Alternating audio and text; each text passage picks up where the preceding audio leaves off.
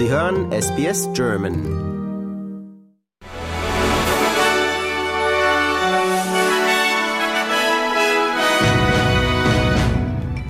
Sie hören den SBS German Newsflash an diesem Donnerstag, den 8. Februar. Mein Name ist Benjamin Kantak.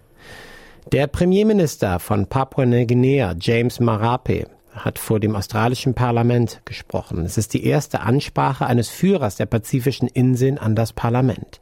Marape erkannte die gemeinsame Geschichte der beiden Nationen an und richtete den Blick auf die zukünftige Zusammenarbeit. Ein neuer Bericht hat festgestellt, dass die Klimakrise und der Aufstieg Chinas Australien dazu veranlassen sollten, klüger in seiner Staatskunst zu handeln. Der Bericht, erstellt vom Think Tank Asia Pacific Development, Diplomacy and Defense Dialogue, wurde von Außenministerin Penny Wong und dem Mitglied der Koalition Simon Birmingham vorgestellt.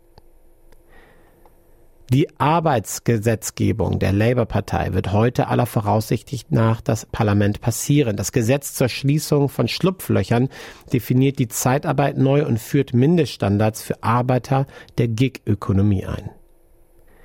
Der Ausfall des Optus-Netzwerks, der Millionen von Menschen ohne Telefon- und Internetdienste zurückließ, führte zu zahlreichen Beschwerden bei der Aufsichtsbehörde und Kunden forderten Gutschriften, Rabatte und eine Entschuldigung.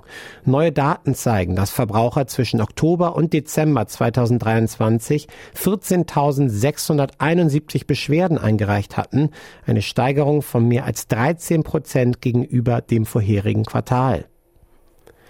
Mehr als 1000 Arbeiter sind für 24 Stunden in den Streik getreten. Grund ist ein Gehaltsstreit zwischen der Gewerkschaft der Elektrohandwerker und zwei der größten Energieunternehmen an der Ostküste Australiens, die Übertragungs- und Verteilungsgiganten Transgrid und Endeavour Energy. Ein ranghoher Kommandeur einer vom Iran unterstützten Miliz wurde bei einem US-Drohnenangriff in Bagdad getötet. Ein Führer von Kataib Hezbollah und zwei seiner Leibwächter befanden sich in einem Fahrzeug, als es im Osten der irakischen Hauptstadt angegriffen wurde. Alle drei Personen kamen dabei ums Leben. Der US-Senat hat ein Gesetzespaket im Umfang von 118 Milliarden US-Dollar abgelehnt, das Geld für die Sicherung der US-Grenze zu Mexiko sowie Hilfen für die Ukraine und Israel vorsieht. Die Verabschiedung scheiterte an der fehlenden Zustimmung der Republikaner. Die Demokraten kündigten eine baldige zweite Abstimmung an, in der es nur um die Auslandshilfen gehen soll. Die Bundeswehrfregatte Hessen macht sich aus Wilhelmshaven auf zu einem geplanten Einsatz im Roten Meer. Die Fregatte soll sich an einer internationalen Marinemission zum Schutz von Handelsschiffen beteiligen. Ein Mandat der EU und des Bundestags steht allerdings noch aus. An Bord der Hessen sind 240 Soldatinnen und Soldaten sowie ein Team für zwei Bordhubschrauber. Im Roten Meer greifen jemenitische Houthi-Milizen regelmäßig Handelsschiffe an, denen sie Verbindungen zu Israel vorwerfen. Die Vereinten Nationen appellieren dringend um 4,1 Milliarden US-Dollar an Hilfe, um den 25 Millionen sudanesischen Menschen zu helfen, die mit den verheerenden Auswirkungen des Bürgerkriegs im Land zu kämpfen haben. UN-Koordinator Martin Griffith hat Frustration darüber geäußert, dass der Konflikt im Sudan in Vergessenheit gerät.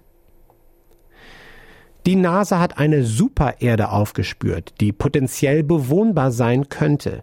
Der Planet heißt TUI-715b, ist eineinhalb Mal größer als die Erde und 137 Lichtjahre von uns entfernt.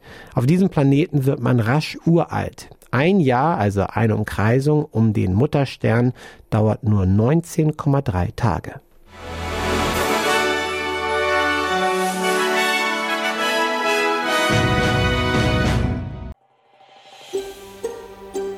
Lust auf weitere Interviews und Geschichten?